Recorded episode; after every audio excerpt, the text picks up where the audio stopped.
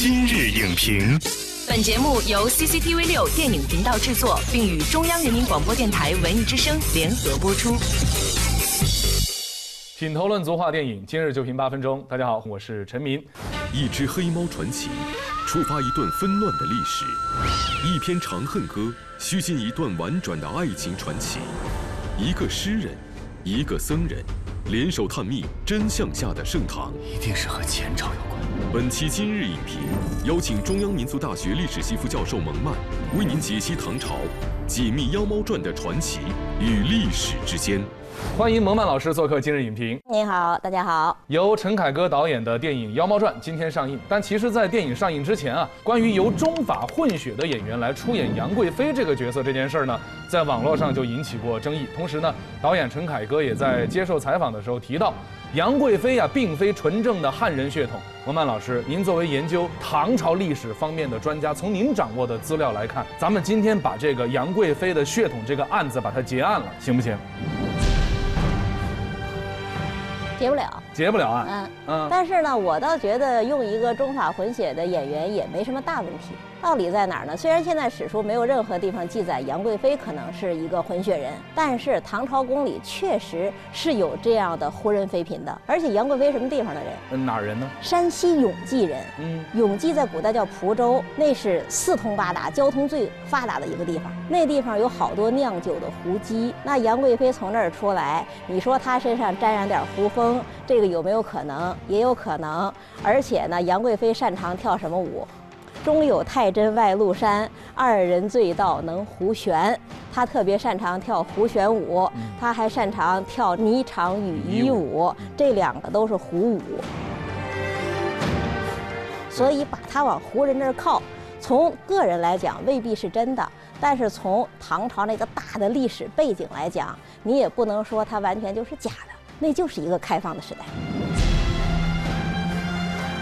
还有一件事情，其实我自己也在考虑，就是凯歌导演的用意。你比如说，关于白乐天、白居易的年龄的问题。史书记载，他写《长恨歌》的时候，他是多少岁呢？三十出头。三十出头，对不对？但是在电影当中，我们看到的是一个二十多岁的翩翩少年郎，而且呢，信仰自己，然后对自己的前途啊，星辰大海的意气风发，鲜衣怒马。这有什么不可以呢？这这不符合史实，三十多岁呀。斯文塔下提名处，十七人中最少年呐。白居易为什么不可以是一个鲜衣怒马的少年郎呢？因为我们讲的是一个大唐的故事啊。大唐在中国人的心目中，不就是一个鲜衣怒马的少年郎吗？所以我觉得艺术创作是有艺术创作的自由的，你不见得一个三十岁的人就一定要有一个相对中年的心态，也不一定一个八十岁的人就不可以产生一段少年的情思。所以有的时候，我觉得艺术创作不能在这些细节问题上较真儿。我还是说，我们真正较真儿的是那个时代的精神表现没表现出来，而不是说每一个细节是否都跟史书一样。如果全都跟史书一样，那么我们要艺术做什么？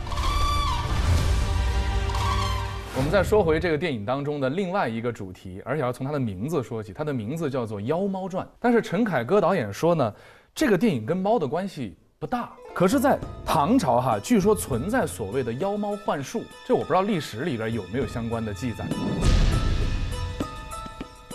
这个是一个特别大的问题。其实我希望凯歌导演能够把这一点大做特做。为什么？隋唐时期，猫鬼是当时的一个大事儿。猫鬼？对，其实就是这里所谓的妖猫啊。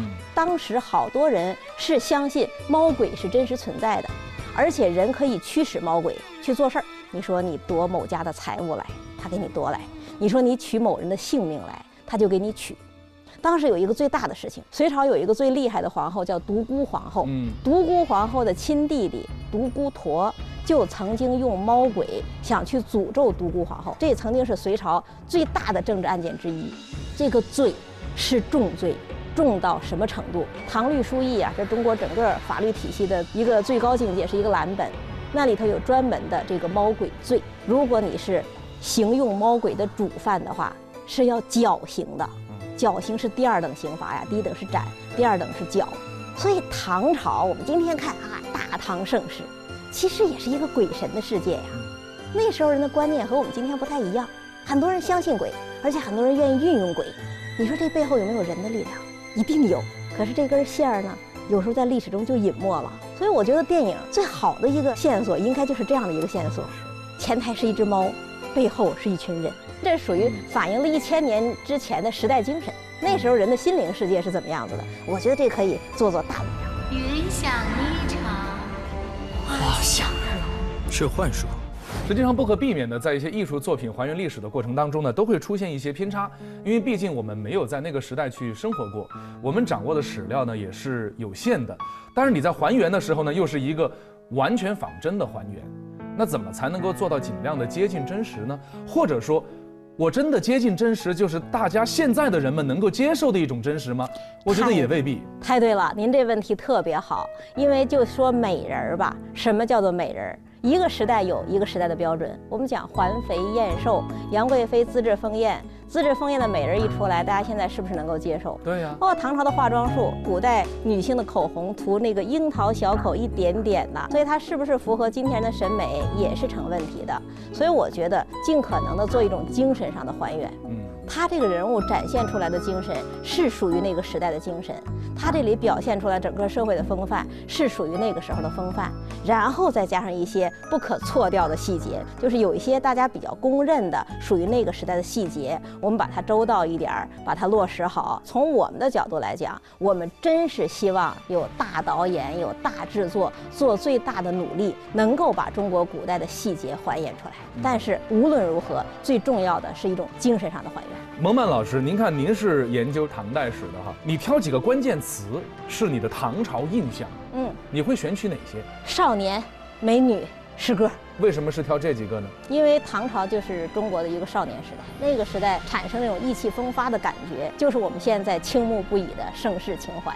少年美女，这是一个时代的气象，然后这个时代洋溢着一种浪漫的诗意，所以我觉得把这种少年心，把这种对美的追求和崇拜，把这上弥漫的那个诗意，要是表现出来的话，那是我心目中最好的大唐。感谢蒙曼老师的精彩分享，您用语言、用诗句，让我们又重温了大唐的时光。电影《妖猫传》用一比一的比例，尽可能的还原真实的唐朝风貌，让观众在唐朝的热烈华丽当中。